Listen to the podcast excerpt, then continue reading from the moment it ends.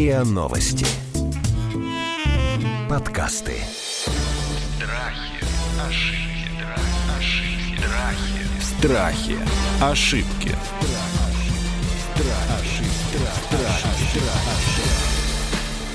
Здравствуйте, это подкаст «Страхи и ошибки». Меня зовут Наталья Лосева, и в этом сезоне мы говорим о популярных страхах, об заблуждениях, ошибках. Сегодня мы будем говорить точно о страхах, но и заодно и ошибки мнений, так сказать, мы затронем. И сегодня мы поговорим на тему, наверное, актуальнее, которую трудно представить. Мы сегодня будем говорить о страхе вакцинации от коронавируса COVID-19. И у меня потрясающая сегодня совершенно экспертная линейка из двух экспертов. Это Симон Тимуразович Мацкий-Плешвили, член-корреспондент Российской Академии Наук, профессор, заместитель директора по научной работе медицинского научно-образовательного центра МГУ имени Ломоносова, и Алексей Яковлев, известнейший такой популяризатор научно-медицинской точки зрения, врач, глава медицинской службы в крупнейшей в мире нефтесервисной компании и блогер. Здравствуйте, коллеги. Да, добрый день. Симон Тимуразович, вы, конечно, взорвали танцпол социальных сетей своим постом.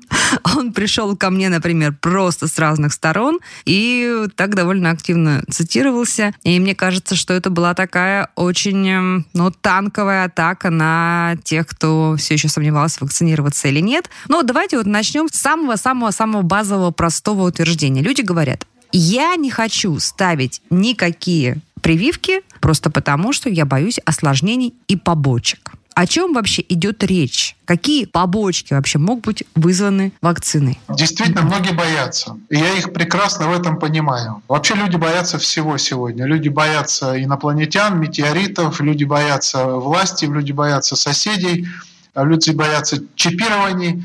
Ну и, конечно, люди боятся вакцин, которые должны быть введены в виде инъекций, к сожалению, действительно, э, вот этот страх, он во многих сидит, и он вполне себе обоснован. Не скажу, что это необоснованный страх. Что, Люди чип? боятся Жидкий чип? непонятно. Жидкий чип ведут? Ну, э, смотрите, какая история. Мы можем долго говорить про чип. Многие представляют себе чип как какое-то микроэлектронное устройство, но фактически, Так. если мы вводим какой-то биологический препарат, который обладает свойством программируемости и программирования чего-то еще, это тоже можно рассматривать как биологический чип. То есть чип это не обязательно микропроцессор э, с э, элементами памяти, там, жестким диском или какой-то другой памятью и так далее. Чип это, в принципе, устройство, если мы посмотрим, на что такое чип в оригинале, которое можно запрограммировать и которое может дальше выполнять какие-то действия в соответствии с своей программой. В этой связи, конечно, вакцины и вообще любые наши препараты это в каком-то виде чипы, но вопрос в том, какую цель мы преследуем. Когда мы лечим, скажем, муковисцидозу наших пациентов с генетическим очень тяжелым заболеванием, вводя ген, который компенсирует недостаток гена муковисцидоза, мы лечим, и, безусловно, это какой-то элемент чипирования. Мгм. Мы спасаем этих детей, потом взрослых, от смертельного заболевания. Сегодня мы все чаще и чаще используем генотерапию, скажем, в лечении сердечно-сосудистых заболеваний, того же атеросклероза.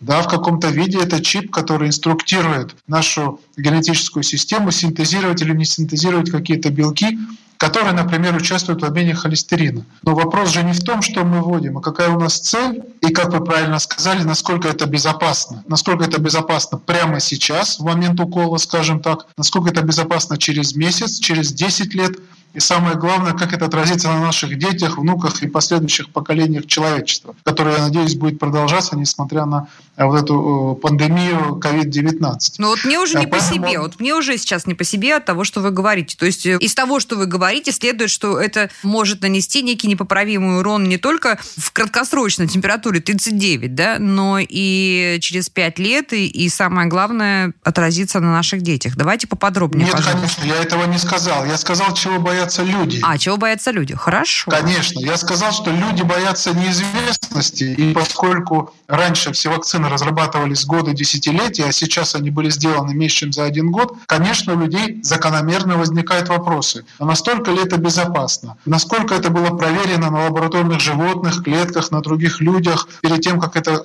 захотят ввести мне? Вопрос абсолютно банальный. Не говоря о чипах и каких-то высоких материях, люди просто боятся этого препарата. Они не знают, что это такое. Все знают, что такое анальгин, все знают, что такое аспирин, что такое, скажем, статин уже более-менее но никто не понимает, что такие вот эти новые вакцины которые вот за один год буквально взорвали наше медицинское пространство, и они являются следствием, безусловно, потрясающего прогресса медицинской науки, биотехнологии, генетики и так далее, и так далее. Но, опять же, люди боятся. Многие до сих пор верят, что Земля плоская, и боятся, что с неба... Ну, хорошо, вот давайте, вопросы есть, давайте на них начнем отвечать. Что имеется в виду, какие могут быть побочные реакции на любую из вакцин? Если речь идет о вакцине, уже нашумевшей, да, и хорошо знакомая всем, наверное, спутник Ви или спутник В, правильно сказать, вакцина, да, под буквой В, запрятанное латинское слово вакцина. Если говорить о побочных эффектах, то правильно сказать даже не о побочных эффектах, а о реакции на вакцину, которая является достаточно частой у вакцинируемых. Это повышение температуры небольшой, э, чаще до субфибрильных цифр, то есть 37,5 вокруг нее. И чуть выше, но, как правило, вот такие. У 5% примерно наблюдаются реакции. Это нормально? Или это говорит о том, что вакцина недостаточно была корректно разработана? Значит, смотрите, что касается вакцин с какими-то вирусами, которые живы как-то и функционируют, это нормальная реакция на вакцину. То есть это не побочный эффект, это ожидаемая реакция на живую вакцину у какого-то определенного процента вакцинируемых. Вот для данной вакцины спутника где-то 5-6% людей реагируют таким образом, что у них э, наблюдается гипоподобное состояние, их может ломота развиться, может насморк появиться. Это длится примерно сутки, редко двое, и таблеткой также тех же жаропонижающих, обычно противовоспалительных препаратов, типа парацетамола, все решается. То есть заболевание ни в коем случае не развивается. И что касается других вакцин, они пока еще не широко применяются. Вот только-только запустили вакцину Эпивак Корона производства Вектора, не это в Новосибирске, который находится. Эта вакцина, она отличается, это действительно, как сказал э, Симон Тимуразович, новое слово в медицине, такая серьезная генетическая технология использовалась. Вакцина состоит даже не из белков целых, а из фрагментов только белков, находящихся на шипке коронавирусов, то есть тех самых S-белков, на которые разрабатывается ну, наиболее, так скажем, эффективный иммунитет. Что касается э, так называемых побочных эффектов, да, то правильно говорить о реакциях на вакцину. В данном случае мы говорим о широко применяемой уже в России и в некоторых других странах вакцине «Спутник», «Спутник В» или «Спутник Ви», производства НИИ Гамалеи. Эта вакцина является практически живой. Что такое живая вакцина? Давайте сразу сделаем сносочку, потому что это одна из ну, спекуляций. есть, это условно живая, да. То есть там не живые коронавирусы, коронавирусы не живой нет, коронавирус. Ген, угу. а есть живые аденовирусы. Живые в кавычках, потому что, ну, как бы вирусы это не очень жизнь, не совсем. То есть они могут, так скажем, входить в клетку в нашу человеческую и вносить туда генетическую информацию коронавируса, чтобы синтезировать ну, необходимый для иммунитета белок этого коронавируса. Вот таким образом вакцина не совсем просто построена, это действительно сложная биоинженерная вакцина, но мы с вами понимаем, что аденовирусы — это те самые вирусы, которые вызывают, как правило, обычные простуды у людей, и реакция на них может быть соответствующая. Это не побочка, это, это не осложнение, это, не это побочка, вариант нормы. Это не побочка, это реакция на вакцину. Если бы ее испытывали не... Ее испытывали, да. Не, не несколько исп... месяцев, а испытывали бы два года, что бы изменилось? Ну, мы бы знали просто о возможных долгосрочных уже реакциях, да, и самое главное, об эффективности долгосрочной, есть ли она или отсутствует, да, в течение двух лет. Пока мы можем сказать, как ведет себя вакцина, или точнее, какой иммунитет развивается, какие побочные эффекты возможны, какие реакции на вакцину развиваются, ну, в течение, скажем, полугода, чуть больше. Мы можем сказать вот точно уже, потому что это наблюдали уже на таких значительных выборках людей. Через два года, соответственно, будем знать еще больше. Если мы посмотрим на исследования, опубликованные, скажем, по другим вакцинам зарубежным, то там в группе, которая получала плацебо, то есть укол, стерильный укол стерильного физраствора, там, скажем, по исследованию с вакциной Pfizer-BioNTech, там более тысячи людей имели побочные эффекты. Температуру, вот эту самую Они имели ломоту. температуру, они имели боли и так далее, при том, mm-hmm. что им вводили абсолютно чистый физраствор, на который у организма не может быть по определению никакой реакции. Тем не менее, она была. Это раз. И второе, что тоже очень важно. Мне довольно большое количество людей звонят и спрашивают, что вот мы сделали себе вакцину «Спутник», и у нас не было ни температуры, ни ломоты. Мы вообще все прекрасно перенесли. Значит ли это, они испуганы, что вакцина не подействовала, что иммунитета не будет, mm-hmm. и что надо будет повторно прививаться? Нет. Вот как было абсолютно правильно сказано, это нормальная реакция на вакцину, но у разных людей разные разная иммунная система. У кого-то она реагирует в период синтеза антител и реакции с аденовирусом, если говорить про спутник Ви, в виде ломоты повышения температуры, у кого-то просто спокойно это все переносит. Это совершенно не значит, что у них неправильный иммунитет или он не сформировался в отношении коронавируса. Это тоже надо понимать. Потому что так же, как многие боятся осложнений, также многие не понимают, почему ничего не происходит после двух инъекций э, этой вакцины. Да, я бы хотел тут еще от себя добавить, что, конечно, тут учитывать нужно еще и психосоматические возможные реакции у людей, потому что ну, все люди по-разному реагируют на сам факт вакцинирования. И более того, я как человек очень много провакцинировавший людей на заре, так сказать, моей карьеры, я могу сказать следующее, что реакции могут быть не обязательно даже на вакцину, а на сам укол, на прокол тканей, то есть кожи да, и мышцы, просто иглой, любой пустой иглой вы прокалываете, и это уже может дать реакцию воспалительную, то есть может стать горячим, опухшим плечо, может, может возникнуть температура, потому что это, во-первых, какая-то ранка все равно так или иначе, даже если она не инфицирует, а это все равно э, ранка. И очень часто, особенно у женщин, это особенность их подкожной клетчатки, если вакцина вводится или любая жидкость вводится в э, жировой комочек под кожей, у них эти симптомы могут вот прям быть выражены.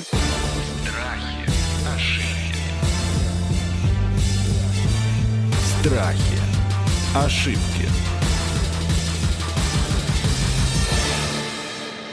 Симон Тимразович, скажите, вот вы сравниваете часто разные вакцины, вот с точки зрения потенциальных побочных эффектов или осложнений, у вас есть какой-то свой рейтинг? Ну, вот этот мой рейтинг, я бы не назвал это рейтингом, это просто вот как бы мои предпочтения. Вот я, собственно, в этом рейтинге на первом месте э, и поставил безопасность вакцин, поскольку угу.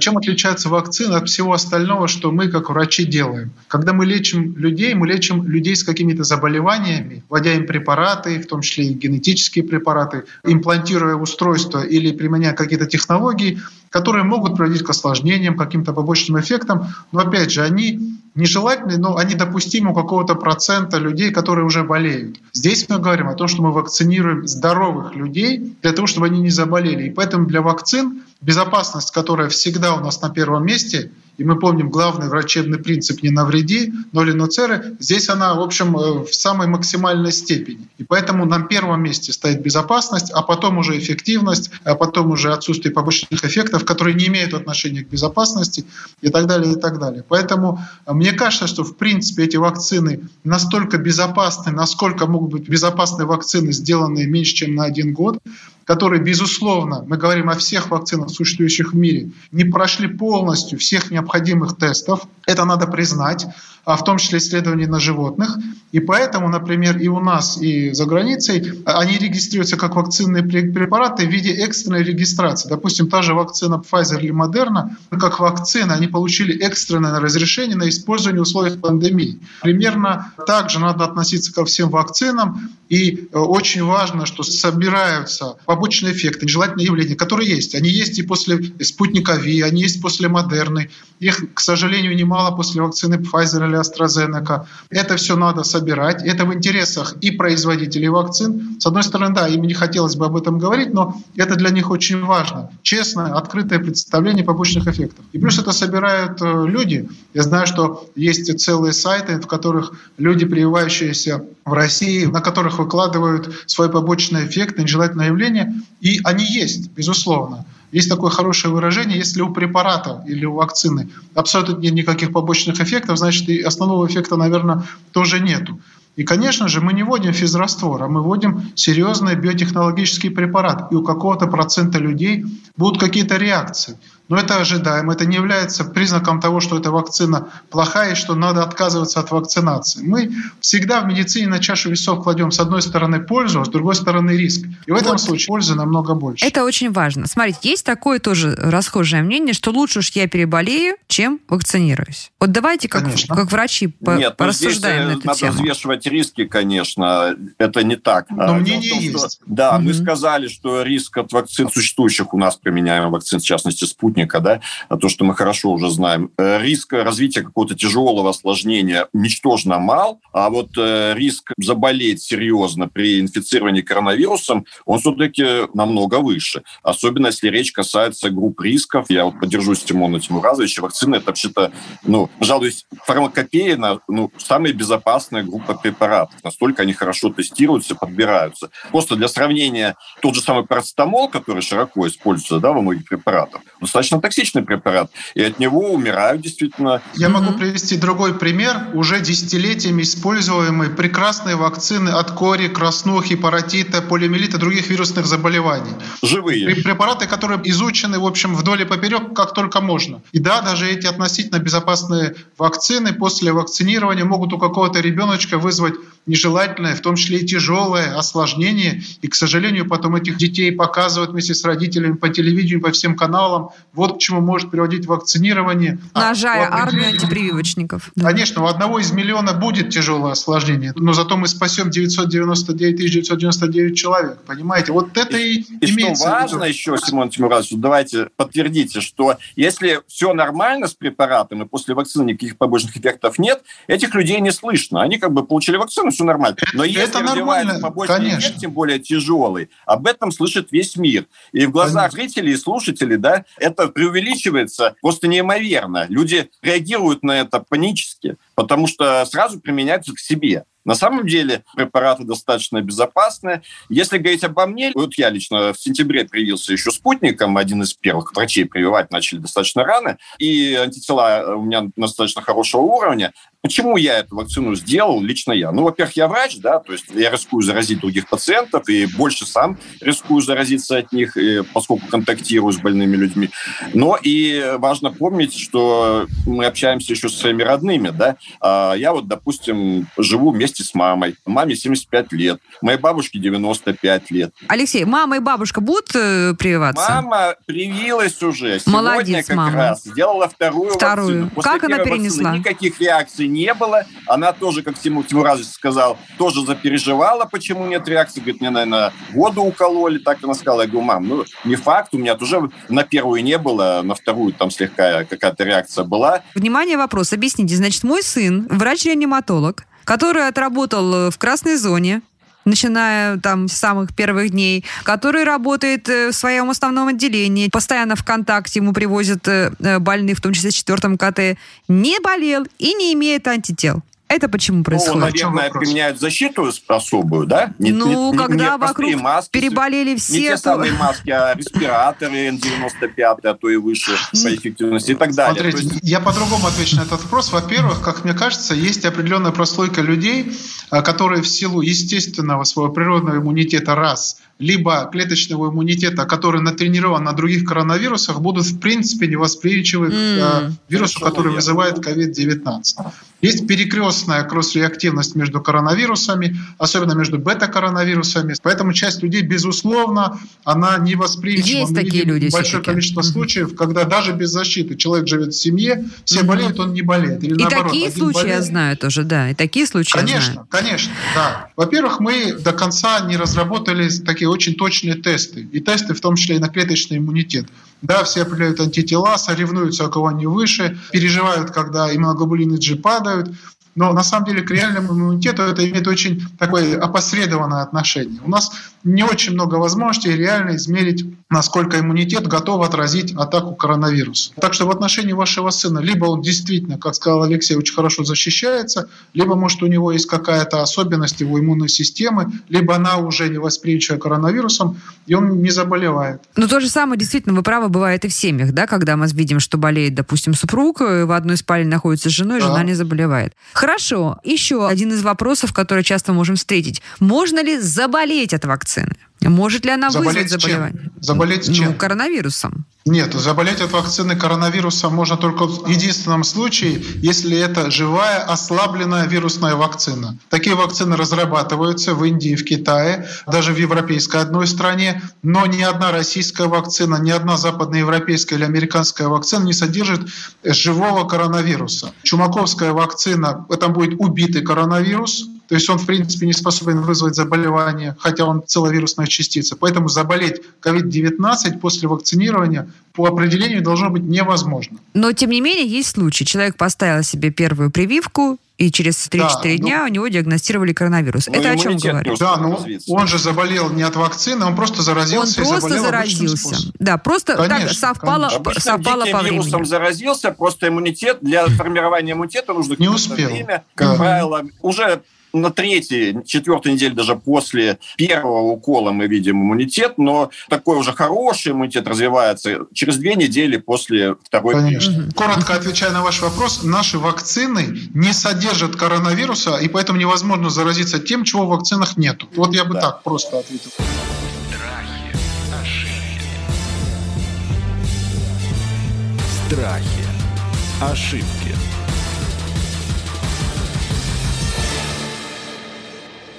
Может ли вакцинированный человек быть переносчиком вот, ну, живого коронавируса, которым он просто придет и заразит. Вот, вот, он сам вакцинировался, сам защищен в метро, проехал, значит, там что-то там надышался, вдохнул себе коронавируса, да. пришел я домой, думаю, заразил я думаю, что, я думаю, что да. Почему, собственно, вакцинированные люди должны продолжать носить маску? Потому что что такое иммунитет, который формируется после вакцинирования? Это, во-первых, антитела, которые, извините за вульгарность, плавают в крови, и это клетки иммунной системы, которые находятся в крови и в органах лимфатической системы селезенки, лимфоузлах, лимфатических скоплениях и так далее. Но коронавирус, как респираторный вирус, попадает к нам через органы дыхания, ну, через нос, скажем так, и начинает активно размножаться в клетках носового эпителия, где иммунитета на самом деле очень мало. Есть только иммуноглобулины класса А, которые сегодня очень редко, к сожалению, измеряются. И я по этому поводу тоже писал один большой пост, которых небольшое количество, они выходят из крови и способны, скажем так, противостоять коронавирусу на поверхности клеток эпителия, поскольку есть иммунитет внутри организма, а коронавирус приходит с воздухом снаружи. Но потом, по мере того, как заболевание продолжается, этот вирус спускается вниз, в легкие вызывает уже COVID-19. Так вот, пока иммунитет не сработал, пока полностью этот вирус не опустился и не запустил всю иммунную систему, человек, даже переболевший или человек вакцинированный, что в этом смысле абсолютно одно и то же, может иметь какую-то небольшую даже инфекцию. То есть вопрос, может ли он заболеть? Мне кажется, что да. В виде небольшого насморка, нос зачесался, чихнул пару раз. Может даже температура один раз немножко подскочила до 37, там, 1, 37,2. Но в этот момент этот человек может действительно распространять коронавирус. Очень немного и очень коротко, но теоретически это возможно. И поэтому я считаю, что после вакцинирования надо и защищать себя какое-то время. И я, конечно, не согласен с эффективностью, когда говорят 92, 94, там 100%. Это люди, которые полностью защищены в рамках клинических исследований. В реальной жизни это будет в районе там, 55-60, максимум 70%. И поэтому реальная эффективность вакцин будет, вот как я сказал, меньше там, даже 90%, не говоря о больших показателях, которые репортируются по всему миру.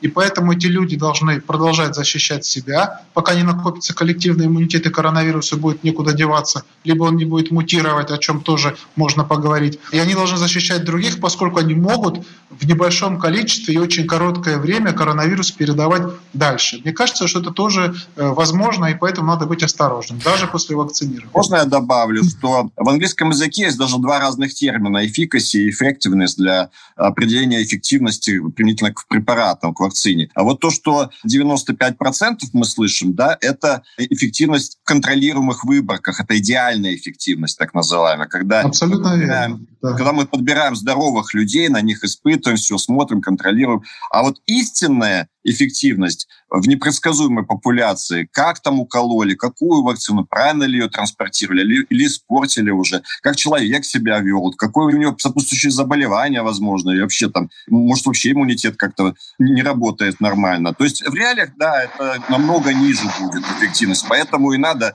очень значительную часть популяции привить, чтобы остановить эту эпидемию. А, я действительно хотела поспрашивать вас о мутациях. Может ли получиться так, что вот мы сейчас всех привьем, да, мы будем уже ожидать выхода на коллективный иммунитет просто ну, по доле вакцинированных людей, и вдруг разовьются такие мутации коронавируса, который будет не восприимчив э, к вакцине? Это очень важный на самом деле вопрос. А коронавирус это вирус, это э, такая биологическая форма существования, скажем, РНК. Кто-то спорит, что это живой э, организм, кто-то что не живой, но тем не менее все биологические формы жизни, если можно его так назвать, э, мутируют. И вирусы мутируют, и бактерии мутируют, и люди мутируют. И поэтому на сегодняшний день в мире описано более 100 тысяч разных генетических вариантов коронавируса и около 4 тысяч вариантов его S-белка, вот этого поверхностного белка. Что принципиально важно? То, что для нашей иммунной системы, несмотря на все эти многочисленные мутации, это один и тот же вирус, вызывающий одно и то же заболевание,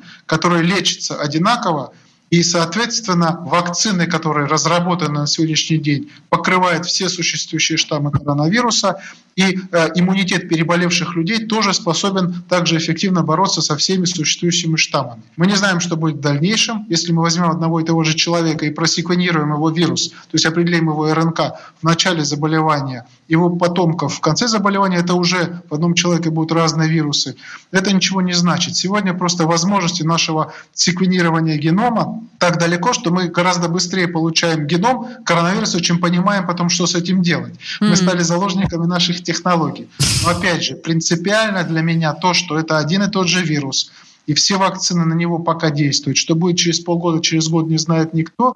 Но возвращаясь к моему любимому вирусу кори, который непрерывно мутирует, как и все РНК-вирусы, а, он мутирует непрерывно. Иммунитет после болезни практически пожизненный, иммунитет после вакцинации – как минимум на 15 лет. Мы знаем, что корь краснуха аппаратит требует ревакцинирования.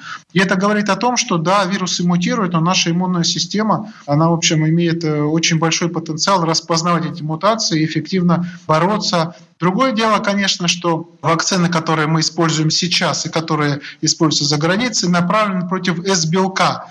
И поэтому все очень осторожно относятся к мутациям S-белка. Вот вакцина научного центра имени Чумакова, она будет содержать полностью убитый, но цельный вирион, полный э, коронавирус. И поэтому у таких людей, которые получат эту вакцину, иммунитет будет развиваться не только на вот этот S-белок, но и на все компоненты и оболочки вируса, и на внутренние его белки. И поэтому этот иммунитет будет гораздо более приближен к такому естественному иммунитету, который развивается в результате заболевания COVID-19.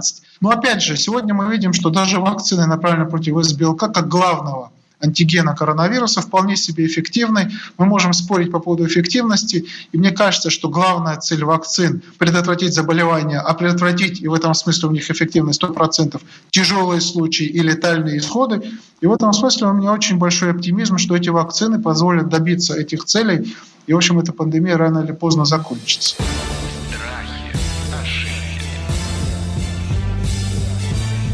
Страхи.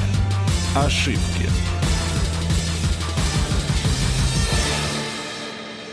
Два коротких вопроса. А если человек переболел несколько месяцев назад, а потом пошел поставил себе вакцину. Это чем-то опасно? Это опаснее, чем совсем не болевшему? Или человек, может быть, перенес в легкой форме и не знает, что он переболел? Ну, сегодня у нас нет обязательного тестирования на антитела перед вакцинированием, и во всем мире этого тоже нет. Он может это сделать. Но если человек переболел и сделает себе вакцину, просто его уже собственный иммунитет уничтожит мгновенно синтезирующиеся из белки, если это вакцина «Спутник», либо вводимые фрагменты из белков, как «Эпивак Корона», либо это могут быть другие вакцины, вакцины, американские, европейские. И, в общем, этот человек просто зря сделает себе вакцину. Вреда не будет. Да, угу. были какие-то попытки найти признаки так называемого антитела обусловленного усиления инфекции, но пока таких случаев практически нету.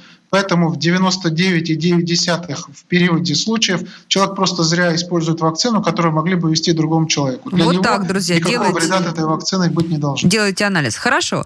Я слышала мнение, такие намерения, что сегодня мы там поставили себе спутник, а потом там догонимся вектором или чумаковской вакциной, или там, глядишь, Pfizer достанем. А вот из таких да, вот уже появилось да, такое это... же соревнование. Да. Что думаете по этому поводу? Здесь речь о чем идет? Дело в том, что вакцина «Спутник», она, так сказать, одноразовая вакцина, и поскольку используются аденовирусы, иммунитет, естественно, на них тоже вырабатывается, второй раз эту вакцину применять уже бессмысленно. Как сказал Симон Тимуразович, э, собственный иммунитет э, все уничтожит и даже не успеет антитела развиться. Толку не будет. И поскольку вакцина против э, нового коронавируса, все, пожалуй, вакцины, они не очень долгосрочно вызывают иммунитет, да, не очень длительный, не такой, как при коре или гепатите Б, при которых он пожизненный практически после вакцинации. Мы пока не знаем, как долго будет иммунитет это длиться. Ну, речь идет э, как минимум о полугоде, я думаю, а и может несколько лет, но так или иначе он конечный. Так вот, чтобы потом ревакцинироваться, снова этот иммунитет возобновить, если такая необходимость все еще будет, вы не можете применить тот же самый спутник поскольку это будет неэффективно. Потребуется другого типа вакцина, и здесь, конечно, либо чумаковская вакцина наша, либо векторовская вакцина, либо вообще зарубежная вакцина. Если вы слышали о том, что AstraZeneca стала сотрудничать э, с институтом Гамалеи, вот как раз о том речь идет. У них обе эти вакцины используют аденовирус э, для транспорта в качестве вектора, да, и там, и там проблема это возникает при повторном вакцинировании той же самой вакцины, она становится нерабочей уже. Обе компании обмениваются в данном случае своими аденовирусами. Мы берем у AstraZeneca их обезьяний коронавирус, они у нас берут человеческий коронавирус 5 и 26 серотипов, и там второй, третий раз уже могут делать вакцину этими штаммами, и тогда иммунитет, конечно, будет подстегиваться и либо возобновляться, либо даже более высоким становиться. Вот то, что часто мы и делаем с вакцинами, да, когда повторяем, делаем ревакцинацию. Спасибо, коллеги. И, ну, конечно, я не могу вас не спросить, каждого из вас, ваше мнение, когда же все-таки мы выйдем из масочного режима и начнем жить обычной жизнью? Ой, ну, во-первых, поскольку, наверное, мы близимся к концу, я хотел бы сказать, э, во-первых, вам выразить благодарность. И вообще есть такое очень хорошее выражение, что самая лучшая вакцина против чумы – это правда. Надо людям говорить правду, и когда особенно говорим про осложнения, когда мы говорим про побочные эффекты, люди должны знать правду. Теперь, что касается масочного режима, просто на этот вопрос у меня ответа нет, поэтому я решил немножко уйти в сторону. Я не знаю. Я вам честно скажу. COVID-19 – это не настолько страшная болезнь, насколько весь мир, извините за вот это выражение, сошел с ума. Да, это заболевание, которое обладает определенной смертностью и довольно большим процентом тяжелых случаев по отношению к другим респираторным инфекциям, но это не конец света. И поэтому, знаете, есть хорошее выражение, что пандемия заканчивается не когда бактерии заканчиваются или вирусы, а когда заканчиваются деньги. А поэтому вот я не знаю, когда закончится масочный режим, но пока мы его будем соблюдать, наверное, когда Э, где-то примерно 60-65% населения будет иметь иммунитет либо в результате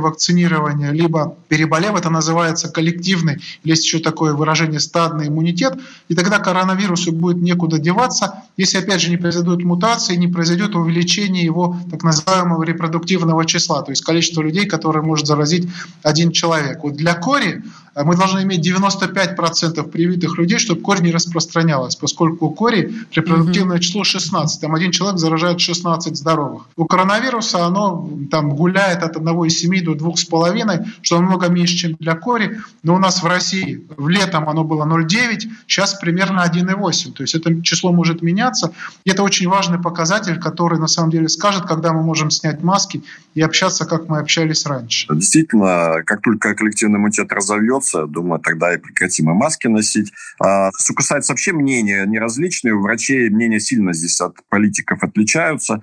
Это тоже правда. Мы не видим большой опасности такой смертельной в этой новой инфекции. По крайней мере, к сожалению, 2 миллиона погибло, но мы не забываем, что 160 миллионов еще прибавилось за 2020 год. Да? Поэтому человеческий род не вымрет от этого коронавируса и вряд ли вообще когда-то от инфекции вымрет. Поэтому что? Давайте оптимистично подходить и, надеюсь, скоро это все прекратится. Ну что, друзья, для меня этот эпизод был познавательным, но не решающим по той простой причине, что я-то себе уже вакцину поставила. И взвесив очень многие, на самом деле, факторы, считаю, что все сделала правильно. Но вот единственное, что теперь придется, так понимаю, выбирать через некоторое время, чем же мне себя э, уколоть после того, как закончится действие вакцины «Спутник». Мы сегодня говорили о страхе поставить прививку, о страхе вакцинироваться от коронавируса и говорили с блистательными экспертами, которые, наверное, знают об этом все, умеют об этом рассказать. и самое главное проанализировать. Это был Симон Тимуразович Маскиплешвили, член-корреспондент Российской Академии Наук, профессор и блистательный Алексей Яковлев, врач, глава медицинской службы крупнейшей в мире нефтесервисной компании, блогер и популяризатор науки. Это был подкаст «Страхи и ошибки». Подписывайтесь.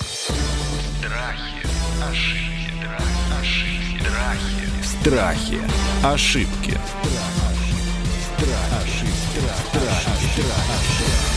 Слушайте эпизоды подкаста на сайте ria.ru в приложениях Apple Podcasts, CastBox или SoundStream. Комментируйте и делитесь с друзьями.